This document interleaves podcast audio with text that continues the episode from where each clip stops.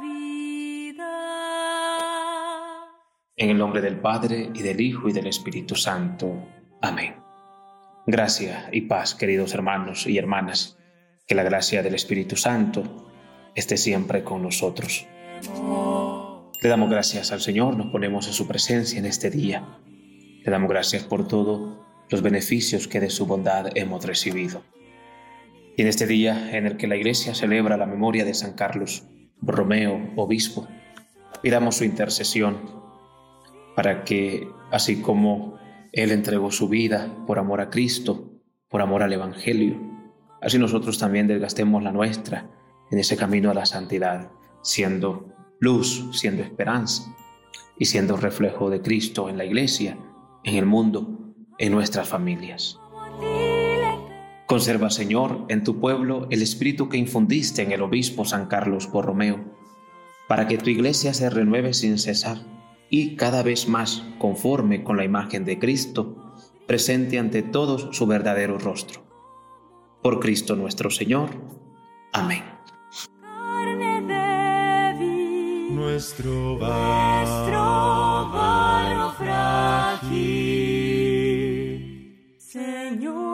El Evangelio de este día está tomado de San Lucas, capítulo 16, versículos del 1 al 8. Del Santo Evangelio según San Lucas, Gloria a ti, Señor. En aquel tiempo dijo Jesús a sus discípulos, un hombre rico tenía un administrador y le llegó la denuncia de que derrochaba sus bienes. Entonces lo llamó y le dijo, ¿qué es eso que me cuentan de ti? Entrégame el balance de tu gestión porque quedas despedido. El administrador se puso a echar sus cálculos. ¿Qué voy a hacer ahora que mi amo me quita el empleo? Para acabar no tengo fuerzas. Mendigar me da vergüenza. Ya sé lo que voy a hacer para que cuando me echen de la administración encuentre quien me reciba en su casa. Fue llamando uno a uno a los deudores de su amo y dijo al primero, ¿cuánto debes a mi amo? Este respondió, cien barriles de aceite. Él le dijo, aquí está tu recibo. Aprisa, siéntate y escribe cincuenta. Luego dijo a otro, ¿y tú cuánto debes? Él contestó, cien fanegas de trigo. Le dijo, aquí está tu recibo, escribe ochenta. Y el amo felicitó al administrador injusto por la astucia con que había procedido. Ciertamente, los hijos de este mundo son más astutos con su gente que los hijos de la luz. Palabra del Señor, gloria a ti, Señor Jesús.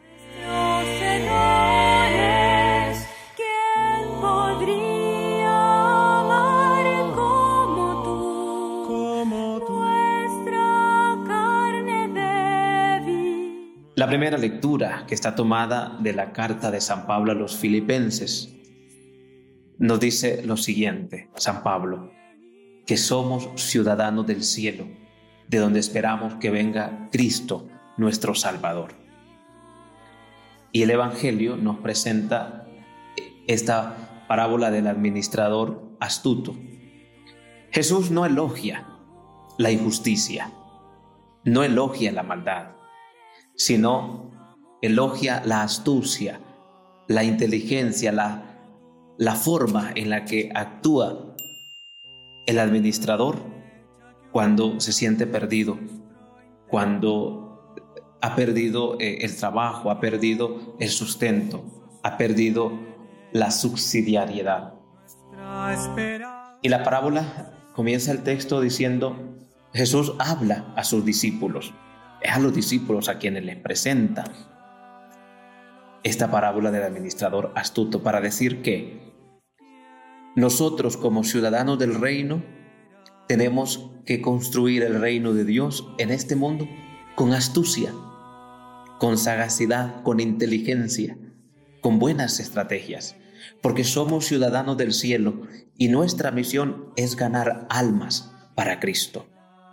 Es ganar almas que encuentren al verdadero Dios, que encuentren a Cristo en este mundo, que tengan ese encuentro personal y que se, se entreguen que se adhieran al proyecto salvador de Dios. A los discípulos que van a colaborar en la misión de Cristo de extender el reino en el mundo, el Señor los invita a ser astutos, a nosotros también, a astutos para ganar almas para Cristo, estar en el mundo no siendo del mundo, pero sí ocupando aquello que el mundo ofrece, ir contracorriente para poder ganar almas para Cristo, para que como ciudadanos del cielo contagiemos a otros de esa felicidad que buscamos ganar en el cielo. Pidamos al Señor entonces que a nosotros también nos regale los dones de su Espíritu Santo, para que seamos sagaces, seamos, seamos inteligentes, seamos estratégicos en el anuncio del reino y sobre todo que como llamados a ser ciudadanos del reino, atraigamos almas para Cristo, hagamos gustar el Evangelio, hagamos gustar el amor de Dios, hagamos gustar la búsqueda y la construcción del reino de Dios en el mundo. Que así sea. Que Dios les bendiga y que tengan un excelente día.